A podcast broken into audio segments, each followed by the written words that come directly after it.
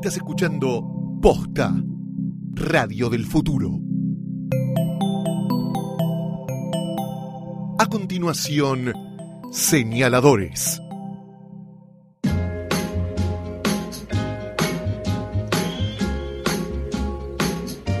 Amigos, bienvenidos al episodio número 11 de Señaladores. Hoy marcando una singularidad porque quien les habla está en plena facultad de sus capacidades vocales. Mi nombre es Nicolás Artusi. Enfrente de mí está la disminuida, vocalmente, a eso me refiero, por favor que nadie lo tome en otro sentido, la entrañable, la querida y por hoy casi mudita Eugenia Sicabo. Estoy reservando toda la voz que tengo para ustedes. No pude conversar en la previa. Ser mujer y no poder hablar es tremendo. Lo tengo artucia. Tremendo. tremendo. tremendo, Muy tremendo porque aparte acá, mientras esperábamos para grabar este episodio número 11 de Señaladores, la provocábamos, ¿no? La provocábamos con brulotes, con, con insinuaciones, así bullying, bullying explícito. Pero verbal, únicamente, exactamente, para que ella algo nos tuviera que contestar y sin embargo muy respetuosa de la prescripción médica que la tiene bajo tratamiento por una faringitis, se cuidó las cuerdas vocales. Así que este puede llegar a ser el señaladores de Nicolás Artusi con la participación especial de Eugenia Sicabo o lo que queda de ella. No, toda la inteligencia y la belleza la pones vos. Ay, Nico, no me digas esas cosas al aire. Ah, bueno, pero qué gatita que parece con esa voz aterciapelada. Es bastante impresionante. Sobre todo porque hoy, eh, en este episodio 11, vamos a a introducir la primera rareza de las 13. Ya la semana que viene, en el episodio 14, también va a haber una rareza en nuestras selecciones de lectura, pero hoy es la primera. Este es el primer libro de cuentos del que vamos a hablar. Eh, a eso me refería. Eh, porque dije 14 o dije 12 de la semana que viene. Ojo con ese tema, porque me parece que estoy agregando ¿Querés hacer uno más? Me quiero agregar, quiero agregar una segunda temporada. No, vamos a poner las cosas en claro. Hoy es el episodio número 11, una rareza. La semana que viene, episodio 12, otra, rareza, Y finalmente el 13, que va a terminar con la novela que ya anunciamos para que los lectores tengan tiempo de ponerse al día, el espectáculo del tiempo. De, Juan José Becerra. Exactamente, que tengan tiempo de ponerse al día, justamente, y valga la redundancia, porque es una novela larga de 500 páginas. Pero hoy, primera rareza en el episodio 11, porque venimos leyendo novelas y nos inclinamos por el cuento, por los cuentos, los 12 cuentos de Las cosas que perdimos en el fuego de Mariana Enríquez. Antes de meternos en la lectura, yo le dije a Cabo que viene con sus pastillitas y sus eh, grajeas y sus pildoritas recién compradas. Sí, por eso digo, iba a aclarar, recién compradas en Ciudad Farmacia, exactamente. Le dije, vos, para que eso te haga efecto de la manera más rápida posible, lo tenés que tomar con un café, porque el café tiene la propiedad de llegar en menos de 15 segundos al torrente sanguíneo y en 5 minutos al cerebro. Y además es tu droga preferida. Por eso te digo. Entonces vos combinas paracetamol con cafeína y bueno. para arriba. Exactamente. y como siempre, tomamos el café en la taza My Cup de Gato Store, que es la Keep Cup para el café, que es muy, pero muy, muy, muy impresionante. Que cada vez estoy viendo más. He visto gente por la calle con la My son virales, es como el Pokémon Go. Está la gente por la calle ahí mirando donde hay un Pokémon y, de Pokémon y donde hay una eh, Pero además, hoy tenemos un regalo ideal para los que además de leer gustan de escribir, como nosotros, querida Euge.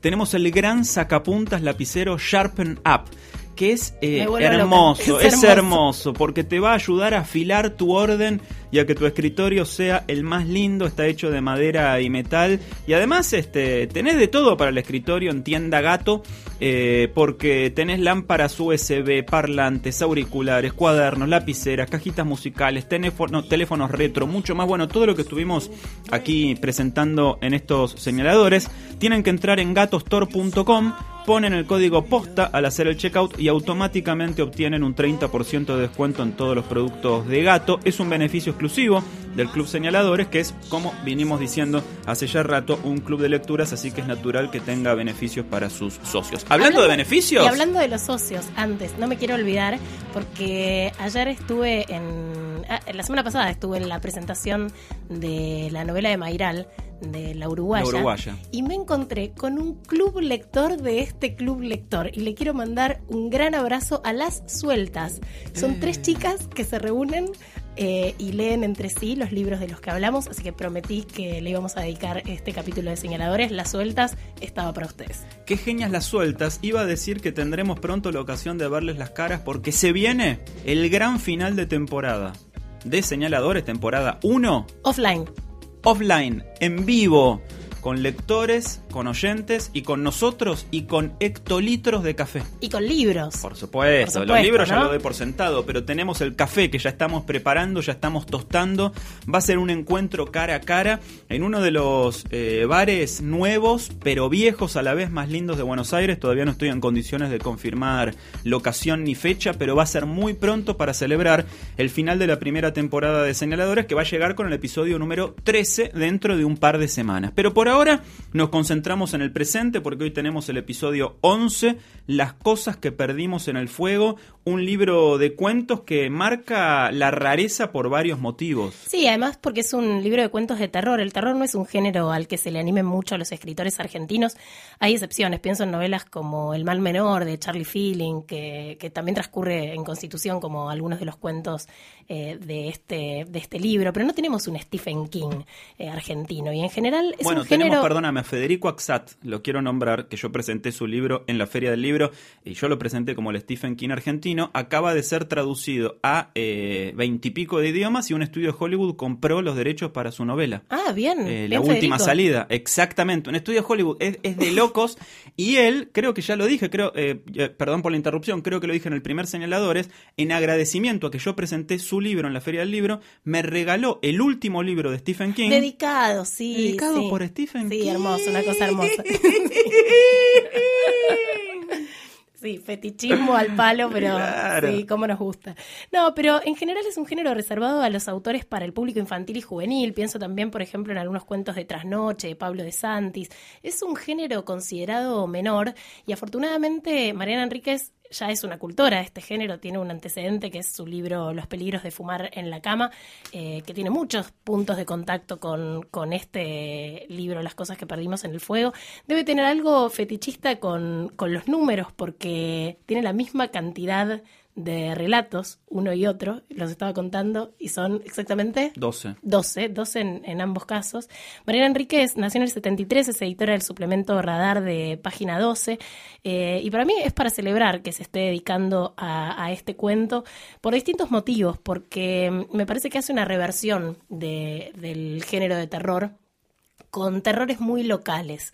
Eh, hay una transmutación de, los temas clásicos, ¿no? de los fantasmas, de los espectros, eh, de lo sobrenatural, pero muy anclado en Buenos Aires, en la Argentina de hoy, eh, en la historia argentina.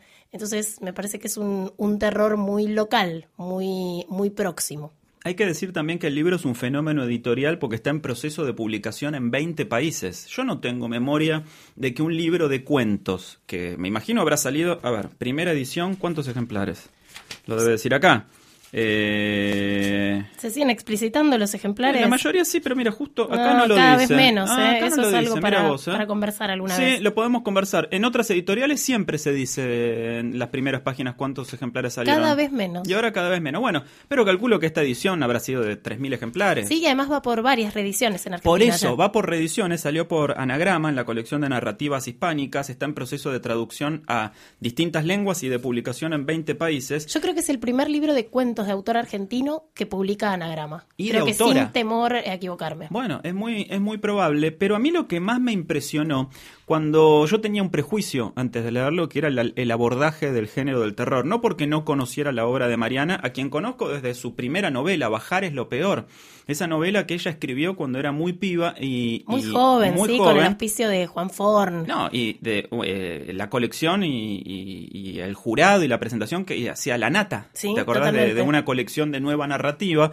Mariana era muy joven, publicó Bajar es lo peor, que fue una novela eh, muy, muy novedosa en su momento, en los 90, de la cual eh, derivó una película que creo, si no me, equivoco, que estaba dirigida por eh, Veda Campo Feijó, pero puede fallar mi memoria. Y después, bueno, a través de todo su trabajo en, en eh, Página 12, en Radar, sus cuentos y también en un libro extraordinario que salió hace un par de años, que es sus crónicas de visitas a cementerios. Sí, alguien camina sobre tu tumba. Exactamente. en el que cuenta, entre otras cosas, cómo se robó un hueso de las catacumbas de París. Sí un hueso que conserva en su casa. Sí, exactamente. Mariana es una fetichista de lo macabro. Bueno, y, tiene una fascinación con la muerte hermosa. Claro, y hay un cuento en este libro que justamente reseña la historia de una chica bastante parecida a ella. Calculo yo que se encuentra una calavera en la calle y se la lleva a su casa y empieza a desarrollar justamente también con la calavera. Mariana Enríquez tiene una calavera en su casa, puedo dar fe de ello. Una relación de fijación. yo tenía un prejuicio antes de leerlo porque... ¿Qué prejuicio tenía? No, no, tenía el prejuicio de mm, justamente de la aparición o de la aparición del fantasma, o de, o de eh, la magia negra, o del hechizo vudú. Y sin embargo, eh, me parece eh, lo más notorio del libro y lo más logrado todo el, amplísimo campo de sutilezas y de cosas no dichas que tienen los cuentos, la mayoría por lo menos, hay algunos que no, que son más evidentes, pero sobre todo la ambigüedad de lo no dicho que sobrevuela por todos los cuentos. Y esta palabra que yo uso tanto y que a Sicabo le gusta, lo ominoso, la presunción de la tragedia, ¿no? de, de lo malo que está por suceder.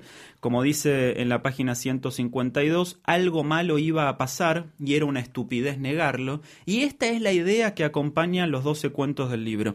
La sensación, la presunción de que algo malo va a pasar, pero para mí lo más novedoso es cuando el cuento pone su punto final antes de que eso malo finalmente suceda. Sí, porque lo completas vos como lector. Claro. Sí, y eso está muy bien logrado. A mí me parece que María Enríquez agarra un género como el terror, pero no, bueno, esto que decía antes, no imita las historias clásicas o, los mitos conocidos, sino que empieza de cero, o sea, con temores locales.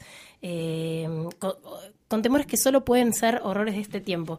Eh, empecemos a hablar por el primero de los, de los cuentos que se llama El Chico Sucio, es uno de los cuentos que a mí más me, gustó y, me inquietó, que es el cuento de una chica de clase media que vive en una casona familiar, eh, una casona muy linda en el barrio de Constitución, y es muy consciente de su otredad en ese medio, ¿no? Es como alude a ella como la princesa de la torre, ¿no? Es como la chica que vive en el medio de un lumpenaje, de em, prostitutas, de dealers, eh, de niños que duermen en, en la calle, cuyo protagonista es, es, bueno, que uno de los niños es el protagonista de, de este cuento.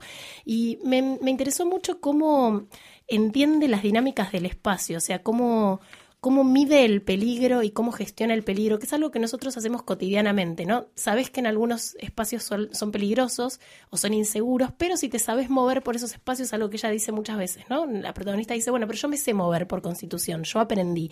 Y en algún momento se da cuenta de que, de que no aprendió nada, de que los códigos culturales de los otros son realmente otros. En términos de Bourdieu son hábitos de clase que ella nunca va a poder comprender. Eh, en un momento le dice en la página 14, eh, su amiga travesti le dice, eh, ¿qué sabrás lo que pasa en serio acá? Vivís acá pero sos de otro mundo, ¿no? Como si fuera una etnógrafa mala la, la protagonista.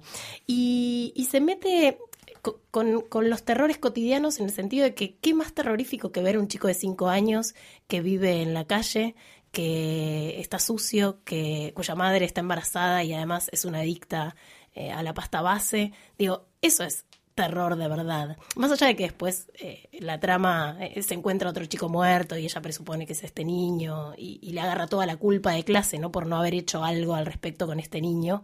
Em, pero me parece que es eso, que, el terror, si bien el desvío está en la magia negra o en lo sobrenatural, el terror está en uno y el terror está en la pobreza, el terror está en los desclasados. Es mucho más terrorífico lo real que lo que se podría presuponer que, va del género de terror.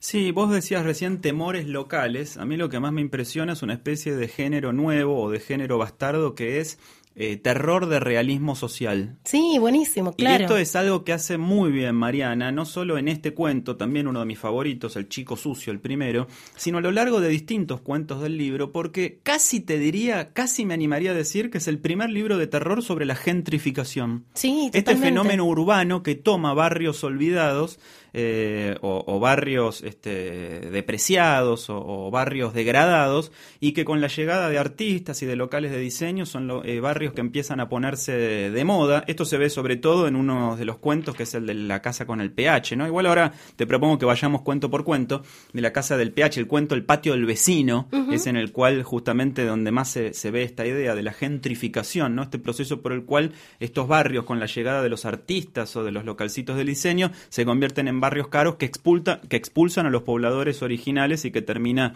este, gentrificando justamente un paisaje eh, urbano. Entonces, a mí me, me, impresiona mucho en los relatos de Mariana la importancia que tienen las casas, los espacios domésticos. Es casi una revista living de lo horroroso. claro, porque es impresionante el detalle con el que ella describe, ¿no? Los ambientes, el patio, hacia dónde mira, si, si entra en la casa el ruido que llega desde la avenida, qué tiene enfrente, en la vereda, si pasan o no pasan autos por esa cuadra. Y entonces ahí está la, la gran habilidad, la maestría, casi te diría de ella, de poner el terror en el ámbito de lo doméstico, pero de lo doméstico tan palpable como puede ser para nosotros un barrio como Constitución o eh, Villa del Parque, ¿no? O sea, eh, el terror está ahí y es como vos decías también, eh, anima en, en, en estos pibes eh, por lo menos en el, en el primero de los cuentos, El Chico Sucio, en estos pibes que, que, se convierten en, en, fantasmas invisibles de lo cotidiano. Ahora, dime. No, que mm, yo no pude evitar leerlo a la luz de los otros cuentos de terror que ya había leído de Mariana en Los peligros de fumar en la cama. Y mm, tuve muy presente un cuento de, de ese libro que se llama el, el, Carrito, que es la historia de un barrio de clase media al que un día llega un, un linchera empujando un carrito y se pone a cagar en mitad de la calle y el borracho del barrio lo increpa y lo hace caer sobre su propia mierda, o sea, lo echa. Y el linchera se va, pero antes mueve los labios y dice una maldición. Y a los pocos días empiezan a pasar desgracias en el barrio. La gente pierde el trabajo, uno muere en un accidente, a otro le roban la casa, es como una decadencia desatada. Em, y entonces a la mujer que sale en defensa de este linchera no, no le pase nada, es como que, que, está inmunizada. Y es la historia de un maleficio clásica, pero en este caso resignificada desde el terror de ser pobre, porque el terror que está en ese cuento, en el linchera, es el terror a ser desclasado. Es esa clase media que de repente pierde el trabajo, que de repente eh, le empieza a ir mal, le roban los ahorros. Entonces, ese miedo de la clase media a perderlo todo, a hacer una mala movida, que le roben, eh, que está personificado en esta suerte de brujo contemporáneo, me parece que también atraviesa buena parte de estos nuevos cuentos. Está el terror de clase, el terror a ser un desclasado, o el terror a los otros, a los de, una clase diferente. Y el terror por los el chicos. El terror al pobre. El terror al pobre y el terror por los chicos todavía. Que los chicos eh, sigan ese destino, ¿no? Corran ese destino, corran esa suerte o esa mala suerte, porque el libro también está plagado de chicos en riesgo todo el tiempo, ¿viste? Chicos, pero, pero como decíamos al principio, chicos que están a punto de, la mayoría son chicos que están a punto de. El segundo cuento es La Hostería. A mí uno de los que menos me gustó. O, eh, eh, sí debo decir que en lo personal me pareció que son muy desparejos eh, los cuentos. Hay algunos que, que, que, alcanzan niveles de, maestría y otros son bastante más discretos. La Hostería es la historia de... Eh, dos amigas que llegan a una hostería en La Rioja y que de manera fortuita se enteran de que ese lugar había sido una eh, comisaría o eventualmente un campo clandestino de detención en la época de la dictadura y en la mitad de la noche reciben la visita de fantasmas del pasado. Me parece que este de todos los cuentos es un poco el más eh, obvio en la resolución argumental. Sí, una vez más, yo ese cuento también lo leí a la luz de cuando hablábamos de los muertos, que es otro libro de otro cuento de los peligros de fumar en la cama, que también son unas chicas que, que, se ponen a jugar a la tabla Ouija y a convocar espíritus hasta que una de ellas se confiesa eh, y dice que no quiere hablar con muertos famosos, sino que quiere hablar con sus padres que están desaparecidos. Entonces, esto de, mm, es un modo de dar cuenta de, la situación social y política por contexto, ¿no? De resignificar a través del género de terror el verdadero horror que significó eh, el terrorismo de Estado, ¿no? Sí, y hay una cosa curiosa. Por algo se llama terrorismo de Estado. Ahí está, exactamente. Hay una cosa curiosa más para la anécdota. Me parece que este es uno de los dos cuentos del libro en los que hay carne podrida. En este Otra de las obsesiones de Enrique. Bueno, por eso, en este cuento las chicas deciden hacer agujeros en los colchones de la hostería y meter chorizos hasta que se pudran. buenísima, es genial como venganza. Y en otro cuento, en el del patio del vecino, la eh, intrusa descubre en la casa del vecino las alacenas que están repletas de carne en proceso de descomposición. Esta idea de la carne podrida dentro del colchón me parece que resume muy bien el espíritu del libro. Es una buena síntesis, ¿no? Porque justamente todas las historias y todos los personajes están eh, amenazados por una podredumbre inminente, pero que al día está en el claro, y pero que al día no te das cuenta hasta que no es este ya inevitable hasta que empieza a oler mal. Exactamente, pero hasta que empieza a hablar mal de una manera intolerable.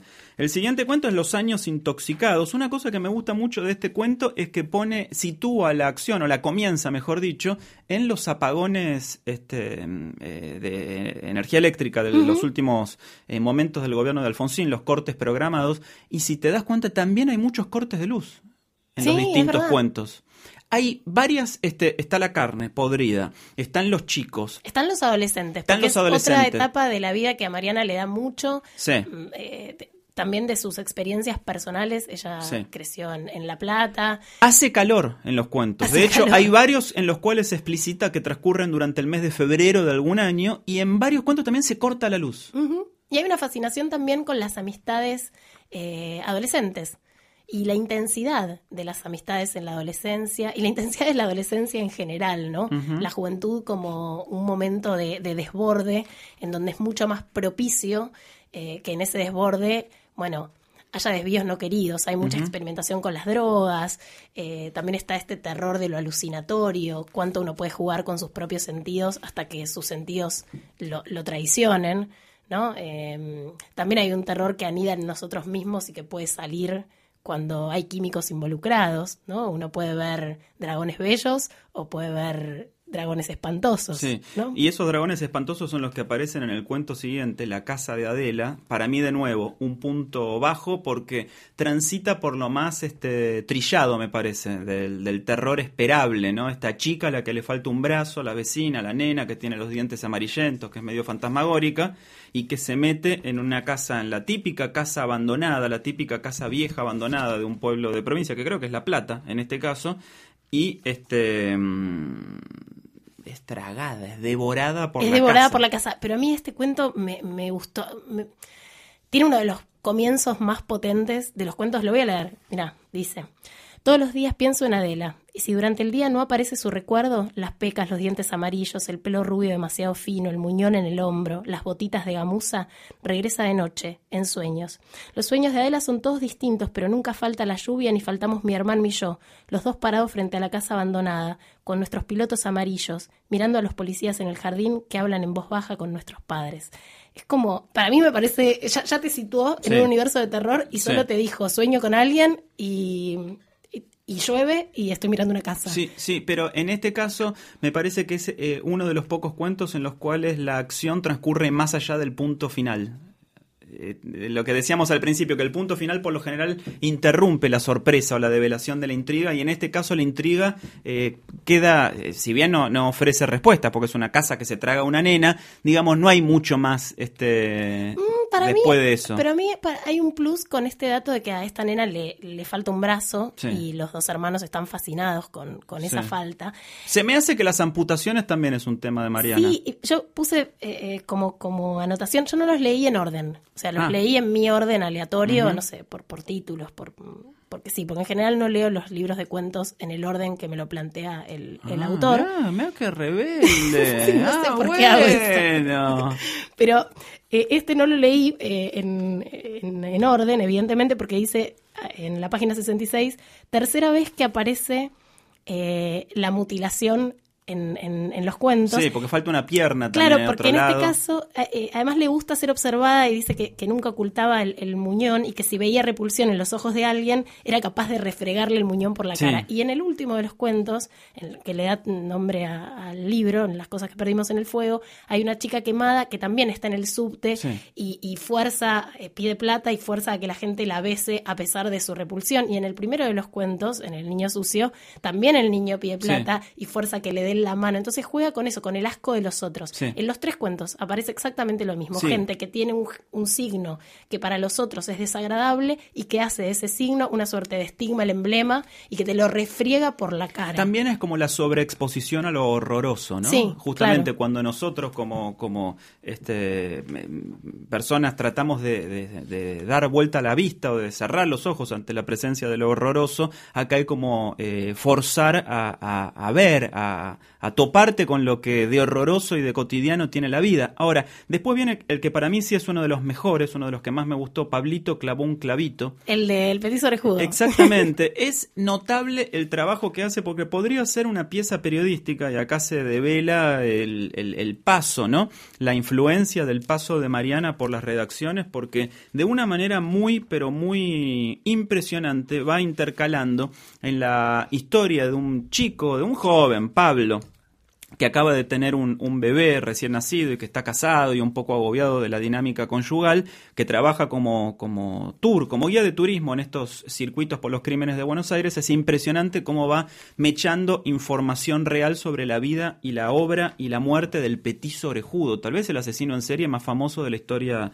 eh, argentina. Hay un que además para Lombroso, eh, todas las teorías lombrosianas confluyen en esa cara, ¿no? En la cara del petiso orejudo. Tremendo. Exactamente, y en la, en la excitación sexual que, que, se le despierta y se le produce natural y espontáneamente cada vez que ve un muerto. ¿no? Es, un, es un hallazgo que Mariana Enríquez haya rescatado a este personaje bueno, como pero protagonista de, ojo, historia hay, hay, ¿eh? hay, un libro de María Moreno extraordinario que es La vida del petiso orejudo. Ah, y María, yo creo que yo creo que Mariana tiene que haber leído ese libro, la biografía del petiso orejudo. por eso, por eso, por eso. Seguramente. Para mí este es uno de los puntos más altos del libro, no solo por por incorporar, digamos, la, el realismo y no el realismo, la realidad, sino también porque es cuando aparece de una manera más notable el objeto talismán, el objeto mágico, que puede ser eh, salvador o condenatorio. Este clavo que encuentra Pablito, el que clava un clavito, un clavo que él se lo guarda y que finalmente uno no puede suponer o no puede eh, aventurar, si es como dice él, para mostrarlo en el tour como una evidencia de los crímenes del petiso orejudo, o para si clavarlo él mismo en la frente de su propio hijo a quien no soporta más. Entonces, esa ambigüedad del final, el tipo guardándose el clavo en el bolsillo, me parece que es un, un caso notable de suspense, como, como dirían en España. Sí, hablabas de, del objeto mágico que también aparece en otro de los cuentos, en fin de curso, que es esta, la cintita de la chica bueno, que se supone que es de la chica, la que se baja en el medio de, un parque. ¿Cuál es ese? Sí, creo que es fin de curso. A ver, Sí, sí, es fin de curso. Ah, no, no es fin de curso. Fin de curso, acá está. No, no, no, pero no es fin de curso. Es el que, mm, eh, yendo también a La Plata, hay una chica que pide que se baje, que pide que la bajen en el medio de la ruta y se baja en un ah, parque. sí, sí, sí, sí, sí. Y dos chicas quedan obsesionadas como con la imagen de esa chica, con la mirada de esa chica y deciden un día volver al parque y encuentran una cinta que también eh, opera como objeto talismánico. Exacto. Si existiera ese significante. Sí, es este. Ese es de. Eh, también tiene como el talismán como la cinta. Eh, después, sí, es fin de curso, ¿no? No? sé. Bueno, pero eh, estabas haciendo las cosas bien, que, era ir por como. No, está bien. Después viene Tela de Araña, que para mí es uno de los más notables también. Es este eh, que transcurre en la triple frontera entre Argentina, Brasil y Paraguay, en Corrientes, con toda esa presencia ominosa una vez más, de la ruta y del calor. Eh, prácticamente sentís el calor mientras estás leyendo y la humedad un que te derrite. Te, te vas derritiendo en la lectura, sí. Exactamente. Y no pasa nada especialmente horroroso en el cuento, como en la mayoría de los cuentos, ¿no? Pero sin embargo es tan palpable la sensación de catástrofe inminente, sobre todo por las ausencias, ¿no? Que dicen mucho más que las evidencias eh, como en la mayoría de las eh, ocasiones de la vida, que me parece que es uno de los, de los puntos altos también del libro, uno de los que generan eh, picos de, ansiedad y de tensión mayúsculos. Sí, totalmente. Esto de lo que, que lo perturbador anide en lo cotidiano, incluso en nosotros mismos, me parece que está tan bien logrado como tono en general. Terminas de leer y te das un poco de miedo. Sí, sí. Uno mismo se da un poquito de miedo. Sí. De fin de curso no tengo nada marcado, así que. Fin de curso. No sé qué me habrá pasado a fin de curso. Yo sí tengo bastante marcado. A ver.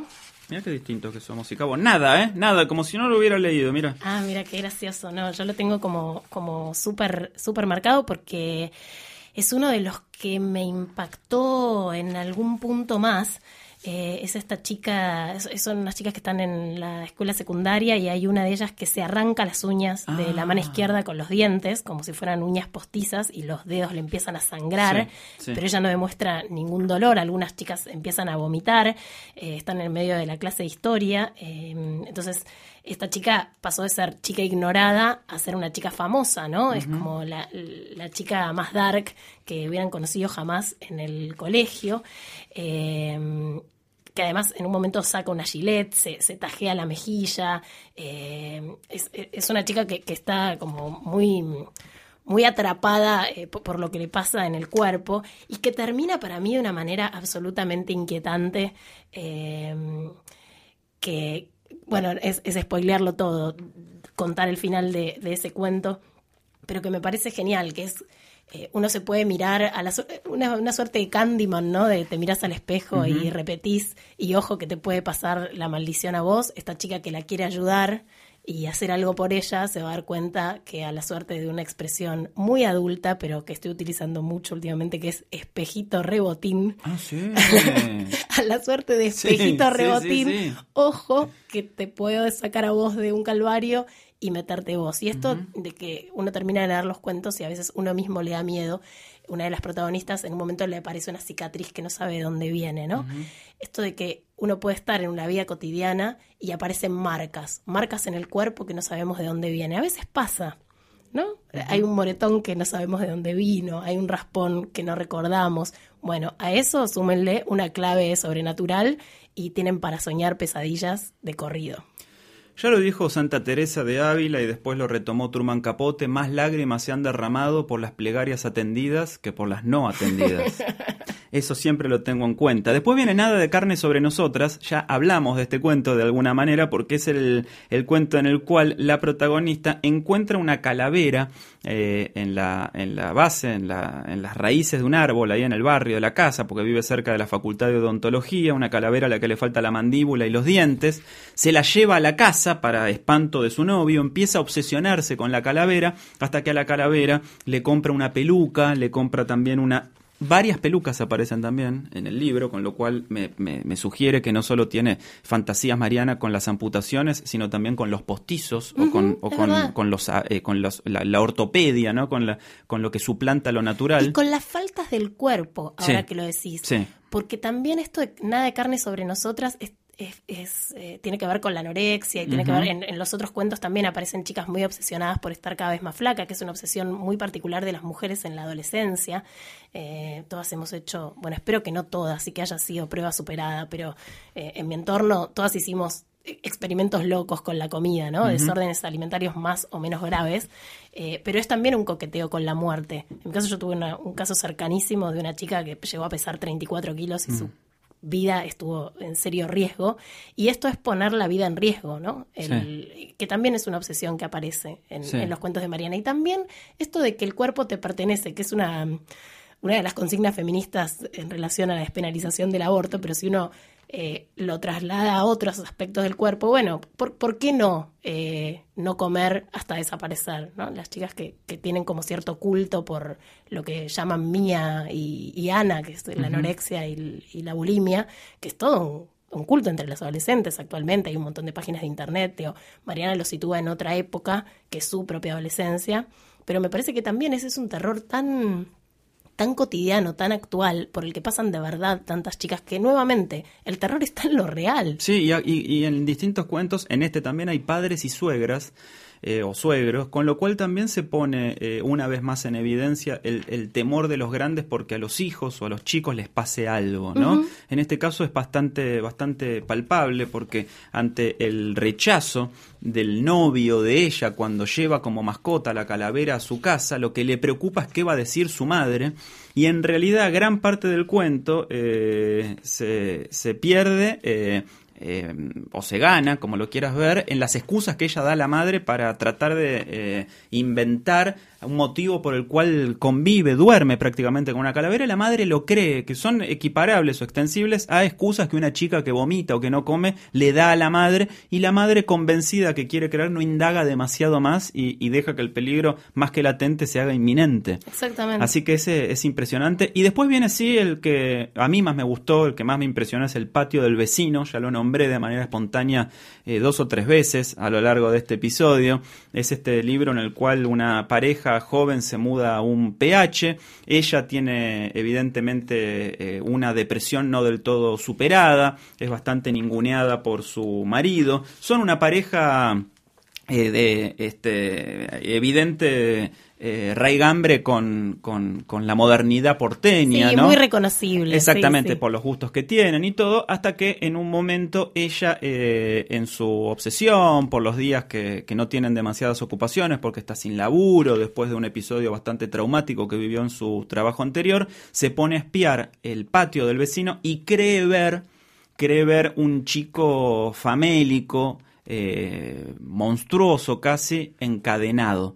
Este chico, ya que hablamos de las faltas del cuerpo, de las rarezas del cuerpo, se le presenta a ella pelado, extremadamente flaco, pero con un falo gigantesco, lo cual a ella yo creo que eh, la lleva a oscilar entre el rechazo y la fascinación, ¿no? Sí, porque sí, incluso la atracción sexual. Claro, porque empieza a perseguir a este chico, el que se le aparece primero durante las madrugadas y después en la presunta, en la misteriosa eh, cueva donde vive el vecino, la casa del vecino, donde finalmente ella se, se cuela y empieza a indagar en las alacenas y en los cajones y descubre, entre muchas otras cosas monstruosas, eh, kilos de carne eh, eh, podrida o en proceso de descomposición. Y de vuelta a la aparición de la carne. Y nuevamente me remito al anterior libro de Mariana que tiene un cuento genial que se llama precisamente Carne, en el que dos chicas se obsesionan con su ídolo de rock y, hacen un rito de, canibalismo.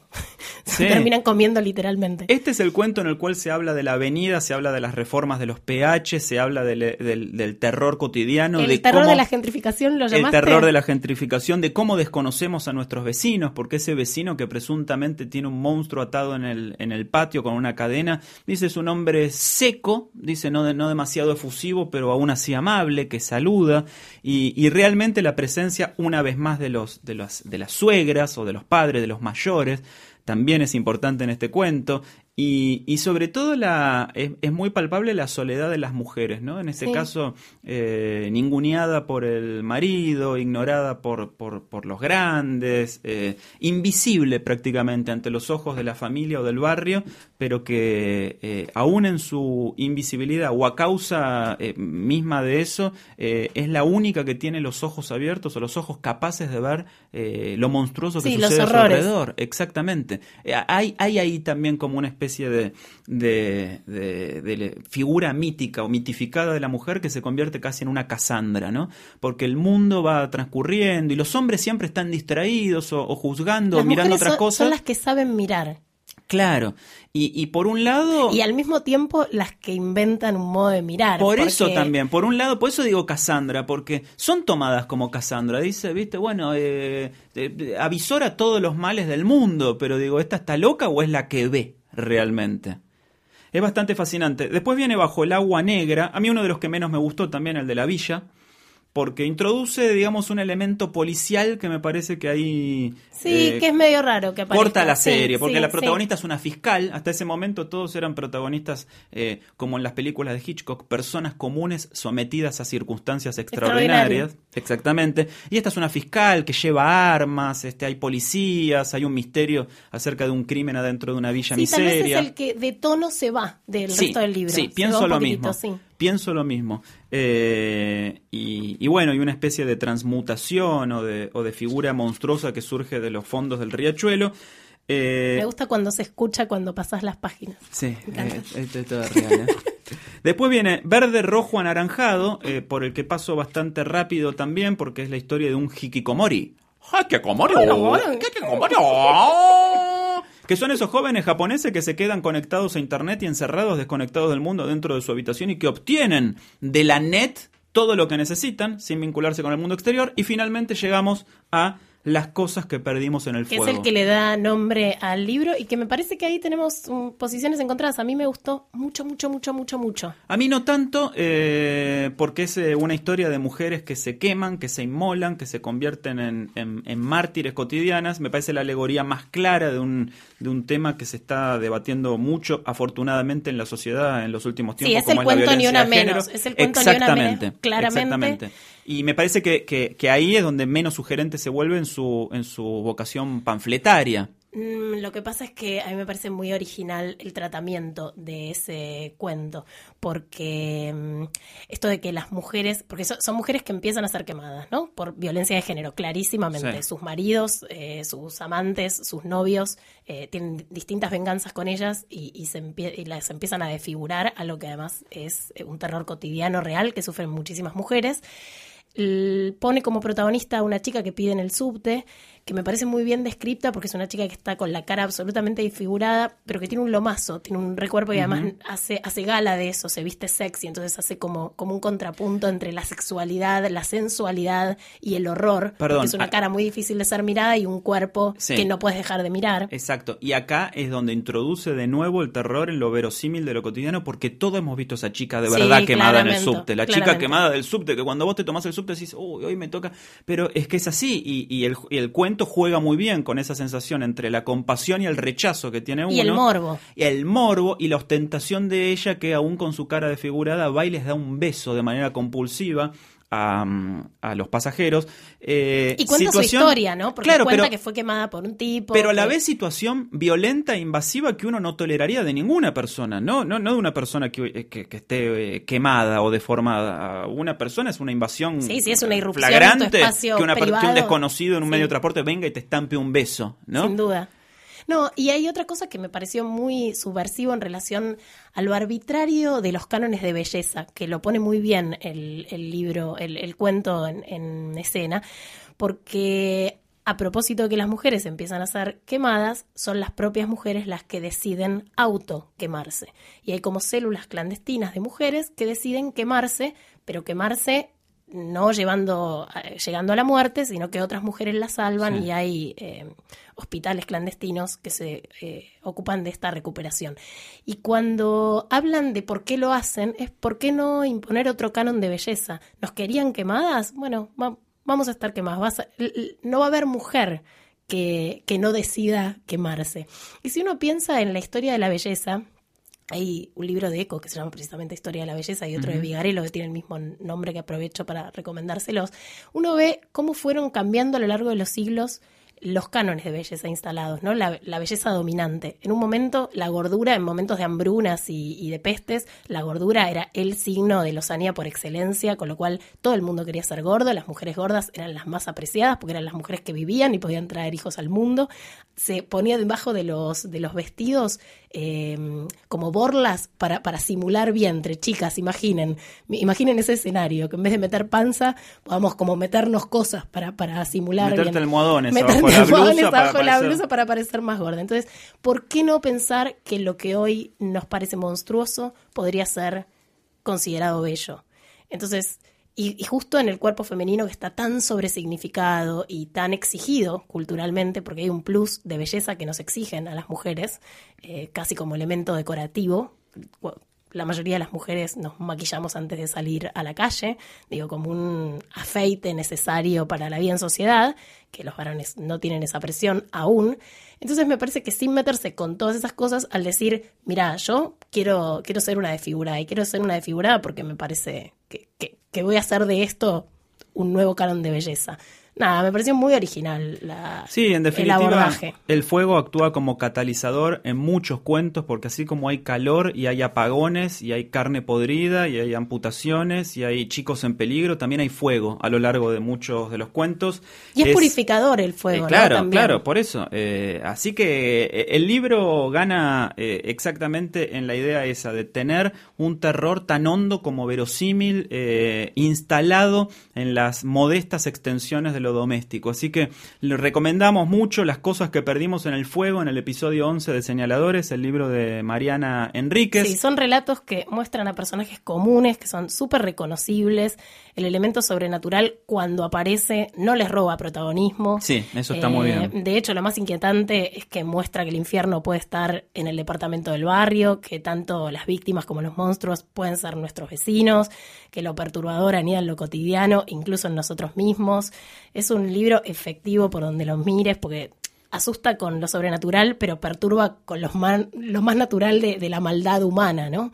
Eh, así que muy recomendable. Sí, y como coda para este episodio te pregunto, ¿cómo te llevas con los cuentos? En general. Sí. Hay gente que no lee cuentos, hay gente que solo lee cuentos. No, yo leo cuentos. En general leo cuentos en paralelo a novelas. Ah. Difícilmente lea solo un libro de cuentos o lea un libro de cuentos de un tirón. Bueno, ya acaba de surgir, no lo había pensado nunca, pero en general nunca leo los cuentos en el orden que lo sugiere el autor. Eh, voy leyendo. Esa es una rareza, ¿eh? Sí, no sé por qué lo hago. Me parece. Sí, no, no, no, no tendría una explicación racional, pero en general lo, lo hago así. Yo no tengo un, un vínculo muy, eh, muy desarrollado. Por lo general son este, mm, eh, lecturas, eh, como, como vos decís también, este, eh, secundarias o que acompañan. Yo tengo eh, más un gusto por las lecturas de largo, aliento, largo aliento, pero hace un tiempo, ya unos años, me tomé una costumbre que se la recomiendo mucho a mis amigos, entre ellos a Sebastián Wanreich, a quien se la recomendé, y él dice que lo cumple, dice que lo hace, que es a la noche, antes de ir a acostarte, en vez de prender la tele, muchísimo menos de llevar el teléfono celular o la tableta a la cama, apaga todos los aparatos electrónicos y lee un cuento un cuento. Un cuento de pocas, cuatro, cinco, seis páginas. Siempre tengo un libro de cuentos sobre la mesa de luz. Y cuando termino ese libro empiezo otro. Ahora estoy con las invitadas de Silvina Ocampo, que encima son todos cuentos cortitos, de cuatro o cinco páginas. Para mí es la, eh, es la manera más probable, más posible en la adultez de recuperar esa mística que teníamos de niño cuando le pedíamos a nuestros padres que nos cuenten un cuento antes de ir a dormir. Algunos pueden llegar a pensar, yo mismo tal vez, que es una manera de sugestionar el subconsciente y de que las ideas de los otros se metan en los sueños propios, pero aún así no me parece mal tener un aditivo para los propios sueños. Así que. Te voy a copiar el modo, ¿eh? Sí. Yo no tengo libro de cuentos en la mesita de luz. Es el, famoso, el, pillow book, ¿viste cómo se dice en inglés? El, libro de la almohada. Siempre es un libro de cuentos. Además porque... me gustó ser mi propia mamá. Me quiero leer cuentitos a mí misma. Claro, y a la noche no me gusta leer novelas porque no me gusta interrumpir. Por lo general, la noche llego cansado y no puedo leer más allá de 6, 8, 12 páginas. Sí, que después las terminas releyendo, ¿viste? Claro. En cambio, el cuento tiene la síntesis perfecta, ¿viste? Así que tengo desde hace unos años ya como, como costumbre eh, tener un libro de cuentos Qué lindo en la me mesa estoy copiando tus eh, costumbres lectoras. Eh, ahora le escribo con lápiz en la primera página la fecha en que empecé a leer el libro. Voy a tener libros de cuentos en la mesita de Es que es un poco la idea de este club de lectura. Vamos a terminar con una simbiosis. Ojalá. Oh, ya estamos medio simbiotizados. es un poco la idea de este club de lectura que es estimular la lectura, compartir hábitos también. Tenemos 2.000 amigos en facebook.com eh, barra señaladores y además tenemos muchos fanáticos de las tazas My Cup de Gato Store como nosotros. Que no se te va a resbalar jamás. Jamás. Jamás, porque tiene una manga absolutamente contenedora. Una, mejor agarre que la raqueta de Federer tiene. Es impresionante, no se cae nunca. Y además, hoy este, tenemos también el regalo personalizado, el gran sacapuntas lapicero Sharpen Up, que te va a ayudar a afilar tu orden y a que tu escritorio sea el más lindo, hecho de madera y metal.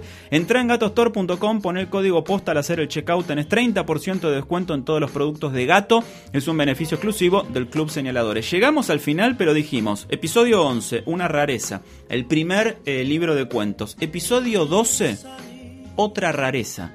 Un libro que puede, a simple vista, parecer que será difícil de conseguir. De hecho, lo es difícil de conseguir. Es una editorial chica, pero. Claro, no está en el shopping. No está en el shopping. ¿No está en el shopping?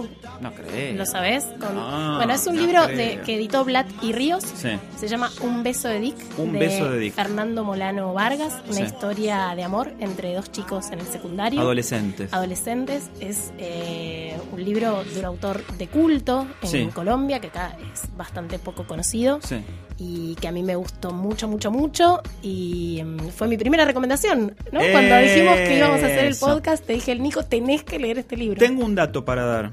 Es muy difícil de conseguir y no quiero quitarles lectores a Blat y Ríos que lo editaron acá en papel, pero ese libro ganó en el año 1992 el premio de la Cámara de Comercio de Colombia y en la página de la Cámara de Comercio de Colombia está el libro. Sí, en PDF. Ah, porque vos lo leíste en digital. Yo lo bajé. Sí, ahí va. Lo bajas en PDF ahí y lo lees fenómeno. Así que el que lo quiere comprar en papel eh, le va escribiendo a arroba y le pregunta dónde lo puede conseguir. En Eterna Cadencia está, lo vi. no, no lo vi, lo vi, lo vi ah, hace poco. ¿eh? Sí. Está Debe estar también en Libros del Pasaje. Seguramente. Debe estar en o en ahí. Crack no está más, cerró. Ah, no está Cerró Crack señores, primicia de señaladores. Cayó junto con Prometeo. ¿Cómo me duele cuando cierran Y Palermo ya pierde dos librerías, ¿eh? en poquito tiempo. Atente al piojo. Bueno, un beso de Dick. La semana que viene, el episodio 12. Si no lo encuentran, lo buscan en internet. Háganos caso. Vale la pena. Es un libro extraordinario. Los libros más lindos de leer tantas sonrisas. Me arrancaba ese libro. Es emocionante, pero emocionante no en el sentido de, la, novela de la tarde, aunque también, sino de que despierta emociones eh, profundas. Señores, llegamos al final con los últimos hilitos de voz de Eugenia Sicabo. He dejado mi garganta en este señalador. Para mí tendrías que irte al extranjero a recuperarte. Eh, te voy a hacer caso. Bueno, como todo, nos estamos haciendo caso en todo. haciendo caso en todo. Amiguitos, nos encontramos la semana que viene, como siempre, leyendo, tomando café, escuchándonos, conversando lindo y poniendo tenemos el cierre de este episodio 11 dedicado a Mariana Enríquez y a las cosas que perdimos en el fuego, con la palabra que corona, que culmina todas nuestras aventuras filosófico-literarias, la palabra fin.